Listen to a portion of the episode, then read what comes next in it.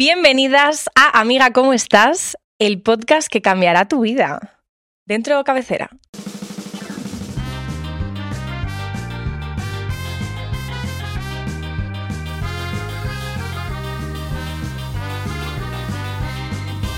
Amiga, ¿cómo estás? El podcast que cambiará tu vida.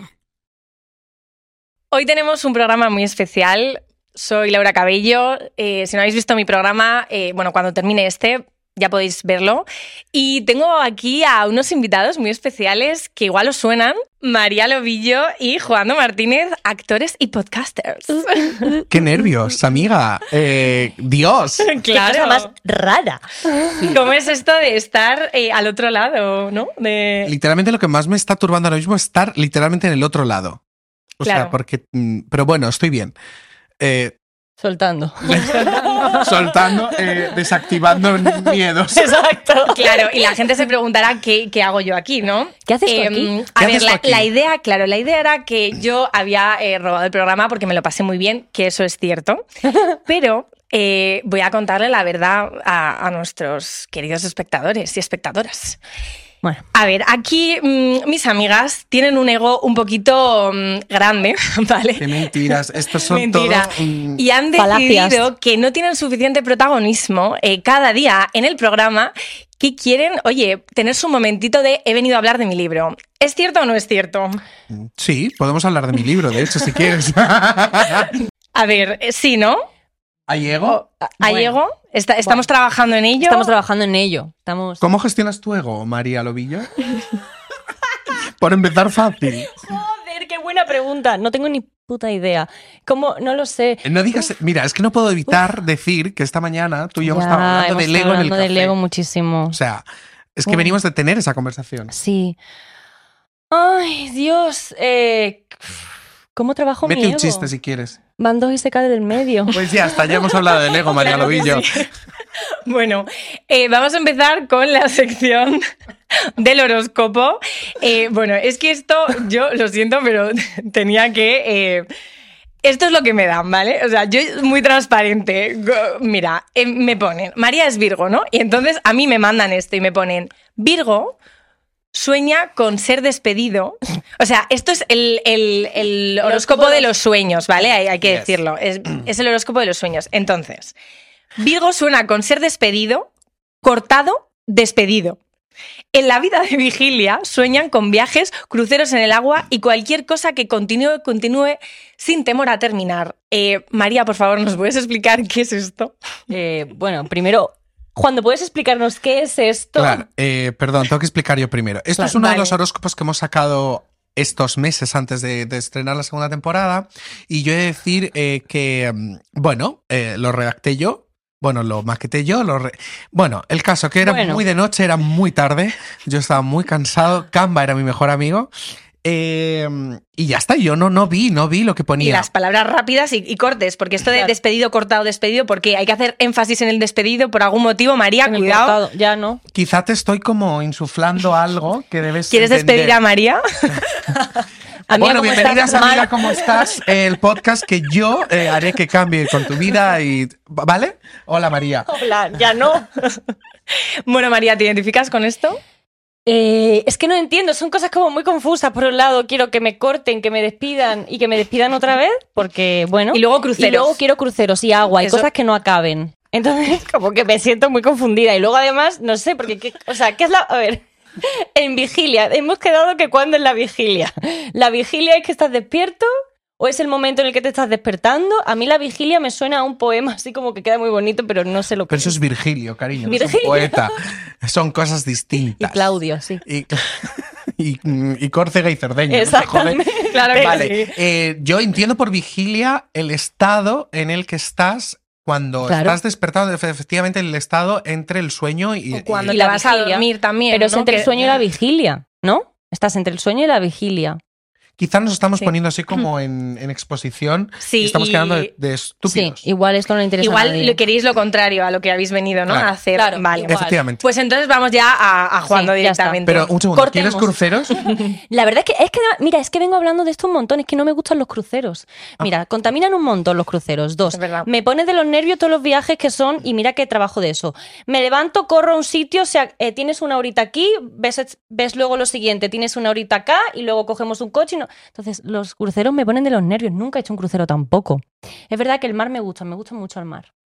Vale, ¿quién no lo cruceros? Que no quiero No, crucero, no, pero mar pues- siempre. Agua, agua, sí, sí, agua, agua. no nos van a llamar para protagonizar, o sea, Barcos. para promocionar el podcast. Pero Una- si Balearia o cruceros. cualquier Sí. marca de cruceros quiere patrocinarnos, Nosotros decimos que nos encantan los cruceros. haz uno de Balearia, dame dinero. Balearia, dame dinero. Eso es. Ya, dilo, tata. Bueno, eh, Juan no es Géminis, Sí. ¿vale? Uh, las dos caras. Y eh, aquí tengo apuntado. Mientras duerme, Géminis sueña con dolor en el cuerpo y excusas para quedarse quieto. En la vida de vigilia sueñan con viajar también y superar las mil y una cosas que los mantienen en un solo lugar. A ver, explícanos. Mira, te voy a decir dos cosas. Una es que mm, yo tengo toda una, una relación con el sueño bastante complicada. eh, mm, medito mucho precisamente, sobre todo para poder dormir bien. Ah, y esto, venga, va. Eh, yo tuve un sueño que es muy concreto y, y- y que va de esto. Yo tuve un sueño en el que un médico me decía que me iba a morir en 24 horas. Entonces yo estaba postrado en la cama del hospital. Es. Bueno, estos vibes son de humor, ¿no? Pero bueno, voy a contar esto. ¡Qué buen rollo! No, yo estaba postrado en la rollo. cama de hospital, ¿vale? Y yo se lo contaba a mi psicóloga que el sueño iba, todo el sueño iba de intentar llorar, de intentar sentir tristeza y no poder. Entonces, hacer fuerza Como para hacer llorar caca, y no poder. Entonces, esto de soñar con que me quedo quieto, como... O dolor en el cuerpo. Y entonces cuando lo leí dije, Voy a redactarlo bien. el mío sí lo voy a redactar bien. A María que le Eh, den. Entonces sí que es verdad que yo tengo una relación con, los, con el sueño y con los sueños muy concreta. Eh, trabajo mucho los sueños, me gusta mucho, me dan mucha información mm, sobre mí, la verdad. Y no sé, sí que tengo mm, eso, que sí, que los sueños y yo somos besties. Muy bien. ¿Has visto qué interesante sí, soy? sí, oye, Claro, súper interesante. chico- Cuando yo me escribo las cosas, soy súper interesante también. Que yo no he escrito esto. Uyita, bueno, es que menos mal que he venido yo aquí para librar, para calmar un Ay, poco verdad, esto, claro. claro. Muy bien. Bueno, eh, ahora vamos a la charlita, como bien os conocéis, y os voy a hacer la mágica pregunta de amiga, ¿cómo estás? Quien quiera. Empieza tú. Así fácil, sencillito. Eh, vale, venga, voy a ser Venga. honesto, que siempre pido que, que- Claro. que quien viene, que, que hable desde, desde un sitio de verdad. Estoy en un momento muy estresante de mi vida, pero muy eh, creativo. Entonces, como que creo que se compensa mucho todo el hecho de eh, invertir mucho tiempo de mi día en hacer, hacer, hacer, hacer. Tengo muy poco tiempo para mí, que yo es algo que necesito mucho y que con los años voy intentando agrandar cada vez más pero me está costando, porque literalmente es una cuestión de falta de tiempo. Entonces hay que tener tiempo para uno mismo, pero me lo está compensando tanto la creatividad y los equipos de trabajo que estoy teniendo que me caen tan bien y delegar, eso es algo que a mí me cuesta bastante. Eh, intento siempre hacerlo desde el buen rollo y desde el amor, pero me cuesta delegar. Pero me estoy encontrando con equipos en los que puedo delegar y entonces, aunque no, la conclusión es que Mm. aunque no tenga mucho tiempo para mí, puedo encontrar momentos trabajando donde puedo estar tranquilo. Maravilloso, eso es importantísimo. Yes. Claro. Qué bien, ¿Has visto? Esto Qué no está bien. escrito. eso sí. Oye, muy, no, no, no, es súper importante, es súper importante. Claro, de bueno, si no tienes tiempo, eh, al No. menos que estés disfrutando de, del Sí, trabajo que y estés desde haciendo. aquí además claro. eh, quiero dar gracias a todo este equipo que tenemos eh, y a todos los adeptos que vienen porque estoy muy feliz. De verdad, os quiero un montón. Y ya está. Ay. Mm. Me voy. Adiós. Bueno, María. Jo, ahora yo de repente Ya. tengo que seguir. Bueno, eh, ¿cómo estoy? Ahora mismo nerviosa porque no llevo bien esto de no llevar el control. Me pone un poquito tensa. A mí me gustaría estar ahí y no tener que responder preguntas. Sería muchísimo más fácil. Eh, pero más allá de eso, yo creo que estoy como justo lo contrario que tú. Yo estoy en muchísimo tiempo. Ahora de repente tengo tiempo. He de- dejé el último trabajo que tenía, estoy viajando, entonces tengo como momentos en los que trabajo mucho y luego momentos en los que tengo tiempo para mí. Entonces, de repente quiero aprovechar este tiempo, ¿no? Me sale esta cosa de hay que aprovechar este momento de paz y tranquilidad, tengo que sacarle partido a la paz y a la tranquilidad para ponerme bien, ¿no? Entonces me aparece ya- esta... ya- ya empezamos, claro. Sí, sí, soy ¿Y, sincera, y ¿sabes? qué es, y qué, claro, ¿y qué sería para ti el de repente, imagínate, relajarte un poco? O sea, dentro de seguir haciendo cosas, pero eh, disfrutar de un día libre sin ser productiva. ¿Qué pasaría, María? Bueno, por eso me he ido a Sevilla a ver a mi madre, a no hacer nada, a disfrutar de la vida un rato, a desconectar y a y, so- y sobre todo a salir de Madrid para apagar un poco el chip de porque estoy aquí, entonces ya tengo que estar haciendo cosas. ¿sabes? Claro. O sí, tengo, tengo que aprovechar el tiempo. Yo creo que le pasa mucho a la ello. gente que se va, o sea, a la gente que viene a Madrid, que es de fuera, que viene a trabajar, como que de repente Madrid es el momento del trabajo y hay Sí. que ser productivos. Y si estamos en Madrid es como no también es que hay una cosa frenética de Madrid, una vibración en Madrid que es que es como ah. Entonces, claro, a Yo veces estoy irte tan fuera, desacuerdo. ¿no? O sea, yo no Yo soy creo de que la Madrid. gente de fuera, ¿no? Yo no soy de Madrid. A mí me da llevo- poco esa- yo es que soy de Madrid, pero a mí me da Claro. poco esa sensación con la gente que veo. Mira, yo eso. llevo 11 años aquí eh, y creo que siento esto más casa y encuentro aquí más momentos de, de, de- de- de- iba a decir de felicidad, así como a lo bestia, pero bueno, como de calma o de que en otros sitios donde he vivido. Eh, he vivido fuera de España, he vivido en, en Murcia, obviamente soy de allí. eh, no, es ¿No? que yo aquí no, no siento que sea, aun dentro de que es una capital, no siento que sea una cosa frenética. No lo siento, o yo no lo vivo así. Y yo no tengo la necesidad de escapar. De, de- no, de me re- yo no me refería a escapar, sino como a ser productivo. ¿No te Ah, eso parece? sí. Claro, ¿ves? ¿No te parece que sí. eres muy productivo aquí? Pero yo ¿o creo que eso va más con. el- La personalidad de uno, Creo que va más con lo generacional. Incluso me arriesgo a decir con el tipo de sector en el que curramos, aunque hay ot- otros que también lo tienen, pero creo que va muy pegado a lo generacional sobre todo, a la necesidad de ser productivo por las metas que se nos han prometido que van a llegar. Creo que no es tanto el sitio. Sí, o sea, estoy de acuerdo con que tiene que ver. Por un Mm, no, para mí son cosas distintas. Por un lado está, claro, claro que por un lado, pues sí, creo que como generación, se- lo hemos hablado muchas veces, se nos han prometido una serie de cosas y más cuando eres artista o tienes un trabajo en el que no es. No vas a tener un desarrollo, digamos, mm, lineal, si es que eso existe en algún lado, pero cuando eres artista tienes que buscarte la vida, pues siempre está esta cosa de no parar y creo que también tiene que ver con nuestra generación, pero para mí sí que tiene mucho que ver con que Madrid significa yo me he mudado a Madrid para labrarme mi futuro, ¿no? Para luchar por mis sueños. Entonces, yo aquí vengo a, aunque ya Madrid es mi casa, es mi hogar y, y en mis amigos y mi familia, cuando yo salgo de Madrid hay algo que se descongestiona, hay algo de boom. La yo eso gente sí va que lo más he visto lento. con más gente. Claro, Claro. yo soy de Madrid, para mí al revés. O sea, yo me voy a Cádiz a desconectar y a no saber nada de la vida. Y Madrid es mi casa. Pero sí, tengo eso. Bueno, yo quería saber, ya que, mm, bueno, ya que estés aquí de entrevistados, em, ¿cómo se hace un podcast? O sea, claro, ya que estáis en la segunda temporada, que ya lleváis un recorrido, que nos contéis un poco. Me encanta porque además es el título de otro podcast. Sí, Ah. La pregunta. ¿No? A ver si nos invitan. A ver si nos invitan. Que es que tenemos una guerra en redes con nos ese invita- podcast Es verdad. y no nos llegan a invitar. Desde aquí les mando un beso, son maravillosos los dos. Eh, sí, pero no nos invitan. Eh, entonces ya es una cuestión personal. Realmente no necesitamos que nos invitéis. Simplemente es una cuestión de conseguir lo que uno quiere, ¿no? Claro, en la vida. Aunque me caigáis mal, quiero ir a vuestro programa. Sí, de hecho se han llegado a colgar en redes audios míos Ah, de WhatsApp eh, en sus redes eh, y lo han manipulado de manera que parece que yo les estoy amenazando y pidiendo dinero. Esto es muy fuerte, ¿eh? Muy fuerte. Porque esto no pasó. No. No pasó, amigos de cómo se hace un podcast. Yo estaba allí, de hecho. Pero bueno, ¿cómo se hace un podcast? Pues mira, yo eh, creo que no teníamos ni, ni puñetera idea. Bueno, creo no, no teníamos ni puñetera idea.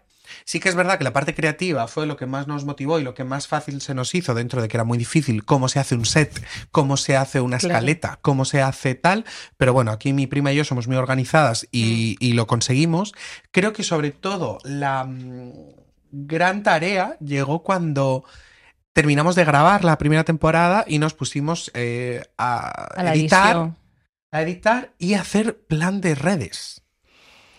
Es que eso sí es una movida. una Es que yo- claro, es que yo he estado en tu casa. ¿Tú sabes lo que es estar en casa de tu amiga una tarde y de repente, bueno, y que empiecen a sonar alarmas? Bueno, Ya, yo eso lo he hecho también, lo he vivido también. Y empiezan O sea, a sonar alarmas. Es como, un momento, chicos, ahora vuelvo, voy a subir. Ahora la contenido". maravilla que ha hecho Instagram es que le puedes dar a programar. Sí, pero no puedes hacer ciertas cosas y programas. Ah, vale. Entonces eso a veces, según el tipo de, eh, Claro. de publicación que quieres hacer, no se puede. Entonces, bueno, el tema redes, sobre todo crear el plan de marketing o plan de redes, ha sido muy complicado porque no teníamos ni idea. Y siento que a día de hoy es cuando puede empezar a funcionar, casi un año después. Hombre, claro, es que esto es un poco prueba y error, ¿no? O sea, habéis Claro. lanzado de primeras a un sector que tampoco conocéis Claro. tanto, ¿no? Y luego, algo que quiero decir mucho respecto a cómo se hace un podcast es los opinólogos. Ay, De sí. repente, yo agradezco muchísimo, de verdad que lo agradezco, y soy el primero que pregunta a amigos, familiares, eh, eh, podcasters, cómo lo han hecho, cómo lo viven, cómo Mm. lo llevan, pero me, me causa mucha curiosidad el hecho de que de repente todo el mundo sabe de edición, todo el mundo sabe de colorimetría, todo el mundo sabe de programas de, de, de- no sé, de todo, sabe de todo. De sonido. Y yo se lo decía a ella, me lleva mucho. Yo soy de Lorca, que estuvo el terremoto hace unos años, y de repente todo el mundo sabía de arquitectura. O sea, cuando hubo hubo problemas en los edificios, eh, todo el mundo sabía de arquitectura y sabía sobre pilares y sobre mallas metálicas de acero que sostenían Es pilares. que la ignorancia es muy atrevida. Y esto me lo he encontrado muy fuerte con el podcast. Entonces, estamos haciendo lo mejor que podemos, con muchísimo amor, además. Mm, Sí, yo creo que como todo hay, hay que saber preguntar y abrirse a la, a la ayuda, pero también saber protegerse, ¿no? De, bueno, te escucho y luego yo ya haré lo que me salga a mí del papo. Total. Y luego están los opinólogos en redes, llamados haters. Es verdad que nosotros, nosotros no tenemos haters, pero sí que surge, sobre todo en YouTube, que es muy fuerte, mucho comentario a lo bestia. Yo creo que de verdad que en YouTube Sí. vive eh, la. Bueno, YouTube, por supuesto, tiene comunidad de muchos tipos, pero creo que el que deja comentario, eh, como nos han llegado a nosotros, es el boomer que se cree que esto es Facebook y que puede dejar unos comentarios que a veces dices, señora, de verdad. Bueno, le- ¿pa' voy qué?". a leer el sí, último. por favor, léelo, léelo. Eh, Ay, qué intriga, yo quiero. No, nos llegó el otro día, eh, bueno, sobre un vídeo. Claro, subimos un vídeo eh, hablando sobre qué es, qué, es, qué es lo que más, qué es lo que primero te gusta de alguien, ¿no? ¿En qué es te lo que fijas? primero te. Exacto, en qué te fijas al. Se llamaba el vídeo Cómo reconocer un flechazo a primera vista. Vale. ¿Vale? Entonces un vídeo de O sea, yo. un hater ahí ya tela, ¿no? En plan, tener ahí un hater en ese vídeo que dices tú. que es un vídeo bastante sencillito, quiero decir, que es un vídeo como de diario, que no, no, no es ninguna pretensión. Es el único comentario en YouTube, como una cosa que no es un vídeo pretencioso ni, ni discursivo. Es de, ¿en qué te fijas? ¿En la personalidad? ¿En, En el las culo? ¿En qué te en el- fijas? Vale. Y nos pone, no voy a decir el nombre, pero bueno, eh, pone, yo muchas veces en el interior de la persona, pero como está con la ley del solo sí es sí, pues ya no puedo mirar en su interior porque si miro en su interior se considera violación y le dice a una chica guapa ya se considera acoso, si la miro es maltrato, pero eso sí, hace dos días compré un Lamborghini y la tía se pasa la ley del solo sí es sí por el forro del pescadito. Esto me parece tan... Uf. No, me parece tan turbio, me parece tan tenebroso que haya gente que pueda hablar desde, un- desde ahí y más. Joder, hay un discurso en ese vídeo de alegría, de vivir el amor y, la- y el ligar desde la cosa bonita, desde la cosa de, de la luz, y, y el único comentario que llega es de una persona.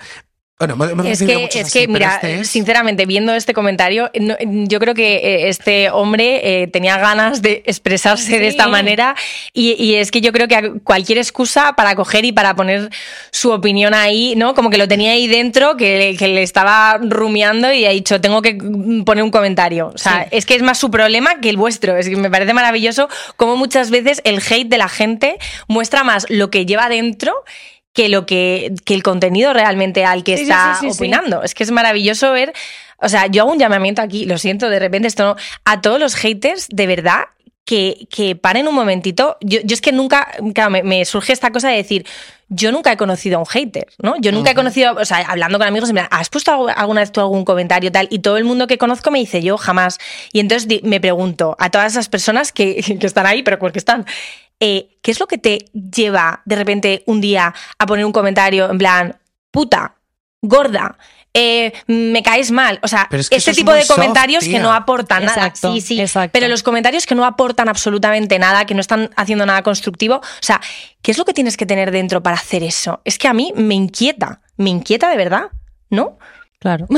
O sea, A mí me recuerda a la serie esta de las, de las brujas de adolescentes. ¿Cómo se llama? ¿Brujadas? No, Ah. Destino, la saga Wings o no sé qué. Que es como que viven en un colegio de brujas de hadas. Vamos, sí. Pero que tiene- la conoces Sí, sí. y entonces hay como un monstruo que está en el bosque y entonces no se pueden acercar porque entonces te, te, te mata el monstruo. y es como, claro, nadie sabe dónde está el monstruo, pero todos sabemos que está. Ah, y sí. no salgas de cierta zona porque entonces te puede tocar. Y es como, hostia, vivir con el miedo. Nosotros, por ejemplo, que estamos empezando, que, que no tenemos una gran comunidad, no podemos empezar desde el miedo a ver qué va a provocar mi contenido.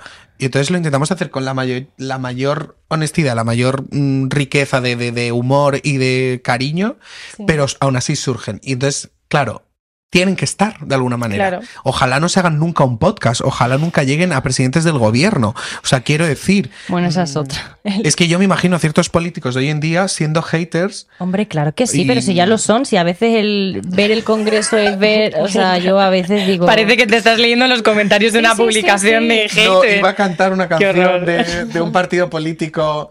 ¿Podemos hacerlo? Ganas. Na, na, na, na, na, na, na, ganas. Me, me cuadraría que este partido político fueran como haters en la sombra, ¿sabes? Eh, y me encantaría ver a la presidenta de ese partido siendo hater, ¿no? Eh, bueno, ya está, ha sido una fantasía que he tenido. Sí, la verdad, sí, bueno. es Bueno, que, vais a tener que lidiar, yo creo que en Sí. esta temporada de las siguientes vais a tener que lidiar con los haters.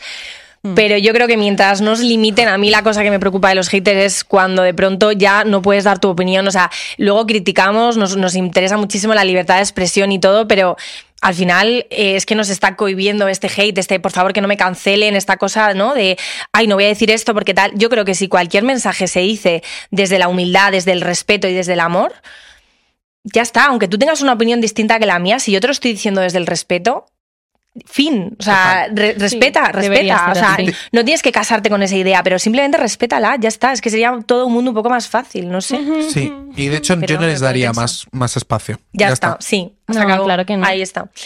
Bueno, ahora yo quiero hacer una cosa más personalizada, ya que os conozco un poco. Oh, Dios. Eh, está, Es que de está verdad- acojonado, ¿eh? Es que de verdad no yo- sé lo que va a pasar. Claro. Bueno, mm, voy a hacerle una pregunta. Tampoco tenemos mucho tiempo, entonces. em, como que creo que realmente esto es una oportunidad para que la gente os conozca y yo os conozco y, y creo que sois personas muy interesantes los dos. Entonces, bueno, me gustaría, María, empezamos contigo, Madre mía, ahora sí que me siento saber que nos cuentes un poco, em, después de todo este proceso, eh, de tu actriz, del podcast, de todo un poco, o sea, que también te has tirado a la piscina muchas veces, has, has emprendido, has sido valiente, todo, en, en, en el- ¿en qué momento estás ahora mismo? O sea, ¿cuál es el aprendizaje o lo que te podría gustar compartir em, de, de todo lo que has estado viviendo? Es un poco... ¿O en qué estás ahora? Más ¿En qué sencillo. estoy ahora? Uf. O sea, ¿cuál es la reflexión? La reflexión de María en este momento. Hmm. Mm, bueno, lo hablaba contigo el otro día un poco. Creo que ahora mismo mi reflexión es realmente pararme a escucharme y a confiar en mí. ¿No? Como intentar no unirme a la ola de lo que la gente está haciendo, sino a lo que yo siento que tengo que hacer. Hablaba con Laura que creo que estamos en una sociedad que lo que hace es impulsarnos hacia el esfuerzo. Cuanto más te esfuerces, más cosas vas a conseguir. Y ese ha sido mi mantra, digamos, desde pequeña. Vas a... Yo estudiaba mucho, entonces sacaba buenas notas, iba a ir a la universidad, iba a llegar a Madrid, iba a conseguirlo todo. Y te das cuenta que la vida, el esfuerzo es... Para mí es una sensación de control es cuanto más me esfuerce, más voy a llegar a algún sitio, voy a conseguir las cosas, porque yo lo veo así como un tren que va hacia adelante. Y creo que es mentira. Creo que el esfuerzo... Las cosas tenemos que hacerlas en la vida, quiero decir, todos tenemos que pagar facturas, todos tenemos que levantarnos por la mañana y hacer obligaciones. Mm, por lo menos en mi caso, ahora mismo no, no puedo quitarme esas cosas del medio, pero me parece que la palabra no tiene que ser esfuerzo, sino que tiene que ser disfrute, ¿no? Y tiene que ser pasión y alegría. Y yo hago las cosas porque me hacen disfrutar. Y me tengo que levantar por la mañana y tengo que ir a trabajar y a lo mejor el trabajo pues no es lo que más me apetece. Pero prefiero levantarme y, y decir, vale, ¿qué puedo hacer ahora para que esta mañana sea lo más disfrutona posible? Porque si lo voy a hacer a regañadientes y peleada, prefiero no hacerlo. Y sé que esto parece muy loco y realmente es un poco loco porque vuelvo a lo mismo. La realidad es que hay que hacer las cosas, pero Si no quieres hacerlas, no las hagas. Coño, sé revolucionario, no hagas lo que no quieres hacer. Atrévete a hacer lo que quieres hacer y lo que te hace feliz. Entonces, ahora mismo creo que mm, lo que estoy aprendiendo ahora y donde están mis revoluciones, en el disfrute, en, lo hablaba también con Juan, en el no compararme con los demás, porque a veces me pasa mucho que escucho como la gente se esfuerza muchísimo y llega a sitios y os lo digo de verdad, ¿eh? Jode mucho cuando tú eres una persona currante ver que la gente llega a sitios y tú no, pero es mentira, porque mm, no todos estamos en el mismo sitio, no todos partimos con las mismas ayudas ni de los mismos lugares, entonces dejar de compararme y disfrutar. Coño, que tengo 26 años, que la vida es una y que me lo quiero pasar bien, ¿sabes? Ole Que ahí, quiero ya sufrir. Te quiero. Maravilloso. Uy, que se van los arcoíris. Yo también te quiero. Bueno, Ay, Dios. maravilla. Yo ya me he quedado sin palabras, la verdad. Nada más que añadir. O sea, es que chapo todo lo que has dicho. Pues estás presentando. Ya, ya, ya. Claro, es que. Bueno, y también tengo una pregunta eh, para Juan, ¿no? Tengo miedo. ¿Tienes pero- miedo? A ver, yo es que, eh, claro, me quedé un poco fascinada porque el otro día nos tomamos unas cervezas. Yo a Juan no le conozco desde hace poco realmente. Y a mí Juan me empezó a contar su vida y es que yo dije, eh, pero este chico. O sea, bueno, cuando volví, de hecho, te tengo que decir que con Alex nos miramos y cuando ya nos volvimos digo, este chico es un genio. Y me dice, sí, sí, es un genio. O sea, utilizamos la palabra genio. Entonces, por favor, ¿le puedes contar a la gente lo que hacías tú con 14 años en Murcia? O sea, es que a mí, no, a mí, o sea, personalmente me parece fascinante. O sea, yo- con 14 años estaba de botellón en el parque. Y yo, yo también, ¿eh? Vale, vale. Sí, pero. Sí, ole. O sea, ¿quieres que te cuente mi, sí, mi- por mi- favor. Digo, es que no sé por dónde va a ir. Porque ese día hablamos muchas cosas. Entonces digo, no sé qué va a preguntar. Yo, es que llevo muy mal todo esto. O sea, yo creo que por eso presento las cosas y no voy de entrevistado. Eh, no, o sea, ¿sabes qué pasa? Que también te decía. Bueno, voy a contarlo. No te vayas por las ramas. Claro, Cuéntanos, ya está, claro, sí, ya va- está, vamos, directo. Yo con 13, 14 años o así, claro, yo hacía teatro desde, desde muy enano. Y entonces, claro, yo era de Lorca, que es una ciudad que es pequeña. Y llegó un momento cuando pasé al instituto, o no me acuerdo cuándo fue, pero bueno, al principio del instituto ya no había dónde estudiar, no había extraescolar de teatro, no había nada. Mm. De hecho, recuerdo que solo había como un grupo amateur, pero de gente muy mayor.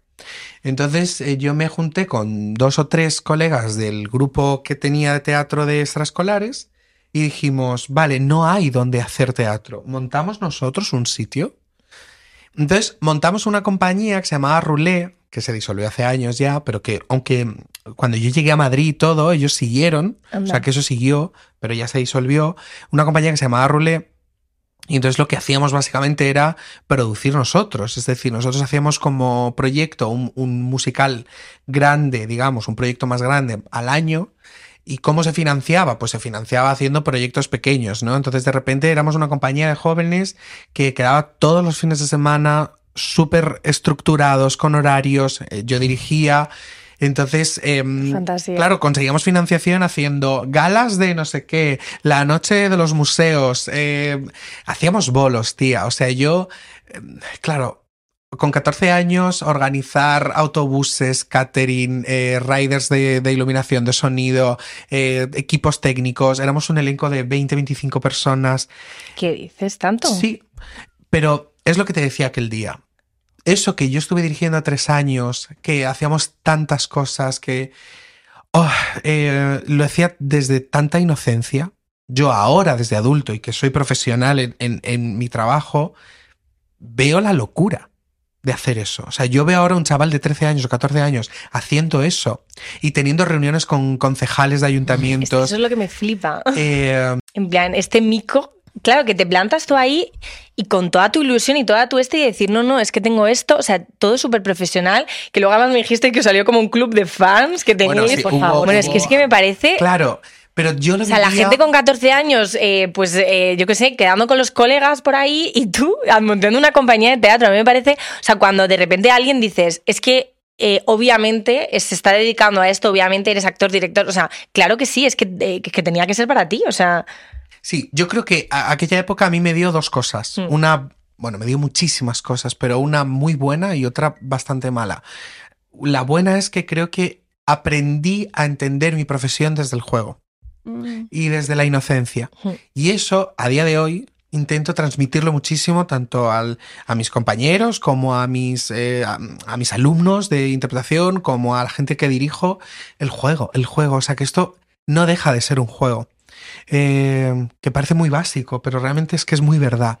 Entonces, eso creo que me lo dio mucho. Pero algo malo es que me, me elevó me, a la estratosfera la autoexigencia. Mm. Me la disparó. ¿Por qué? Porque eh, tú tienes 14 años, diriges una compañía, eh, tienes que buscar financiaciones, tienes que buscar reuniones, tienes que buscar lugar de ensayo, tienes que construir escenografía, ve- vestuario, adaptar textos, eh, coordinar tus problemas de adolescente. Claro. Ir al instituto. O sea, de repente eras instituto. adulto y niño a la vez y adolescente y todo eh, en una persona, Y ¿no? que además yo tenía una compañía, pero yo estudiaba danza además, pero yo tenía escuela de idiomas, pero yo estudiaba piano, pero claro, mía. autoexigencia Claro. al mil. Entonces, todo eso también he tenido que, que colocarlo en un sitio sano. Pero bueno, me alegra que me preguntas por mi adolescencia Mm. porque realmente mm, le tengo mucho cariño, también fue muy dura por otras cosas, pero ahora soy capaz de mirarla con muchísimo amor. Claro, pero es que yo ahora veo dónde estás, en el momento en el que estás, eh, pues lo que hablábamos el otro día, que, que tienes a tus alumnos, que estás creando tu propio método, que tienes un doctor, o sea, que estás haciendo un doctorado, que digo, madre mía, este chico puede hacer más cosas. Y entonces digo, claro, es que viene de algún lado, ¿sabes? Es que no, no, no de repente te levantas una mañana y tal. Es que, claro, viene de. O sea, la importancia también de, de continuar, de. O sea, que yo creo que viene intrínseco en ti, esta cosa de lanzarte a la piscina con lo que sea. ¿No? Yo, y ya cierro esto, pero que Sí. yo no sé si lo hablé contigo durante el programa o después, pero fue cuando te dije, para mí el talento no es más que sentir algo fácil. Es decir, que tú hagas My Actors, por ejemplo, para mí es muy difícil. Entonces Claro. lo intuyo como que es uno de tus talentos, una de tus capacidades neuronales para organizar y crear algo. Yo no podría hacer eso porque no lo siento como fácil. Para Claro. mí, dirigir, llevar equipos, eh, crear, eh, para mí es, es- creo que es mi talento en el sentido de que se me hace fácil. No digo que sea fácil, sino que para mí está metido en mí. Sí, Y ahí viene el disfrute y el juego del que Claro, hablábamos también, claro. que no todo es un esfuerzo. Exacto. Claro. Maravilloso, maravilloso. Bueno, eh, nos vamos de hora. Entonces, Perdón, perdón. hay una. eh, No pasa nada. la sección de las mises. Tarán, tan, tan. Entonces, a ver, vamos a hacer así. Amarillo. Amarillo. Y, y bueno, coge tú también un papelillo. Vale, dame un papelito. Venga, hacemos una cada una. Venga. Venga, a ver, voy así. Empiezo yo, que has empezado tú antes. Uy, uy. Han salido muchísimas. Papelitos de colores. ole. Venga, pregunta de mis, para las dos, ¿eh? A ver, venga, ah, para las dos, venga. Pregunta de mis para las dos. ¿Crees que la tecnología está dañando las relaciones personales? Eh, Tengo una cosa que decir a ese respecto. dale. Voy a decir que no, porque creo que lo fácil es decir que sí, que la, que la, relaci- que la tecnología está dañando las relaciones. Y creo que no. La tecnología es una herramienta más que nos abre un abanico de posibilidades. Nosotros como seres humanos somos los que tomamos la decisión de usar la tecnología, usarla para el bien o para el mal. Entonces no vamos a responsabilizar a la tecnología por cosas que haces tú. Entonces si tú le pones los cuernos a tu novio y lo haces por el móvil, la culpa es tuya. Si tú grabas a no sé quién en una discoteca haciendo no sé qué, la culpa es tuya, no es culpa de la tecnología. Muy bien. Ya, yo voy a ser más papista que el Papa y literalmente voy a citar al Papa. Eh, el Papa dijo en el documental este que ha hecho hace, no sé cuándo fue, pero hace hace poco, El de Évole. exactamente, dijo que la comunicación es un don del humano.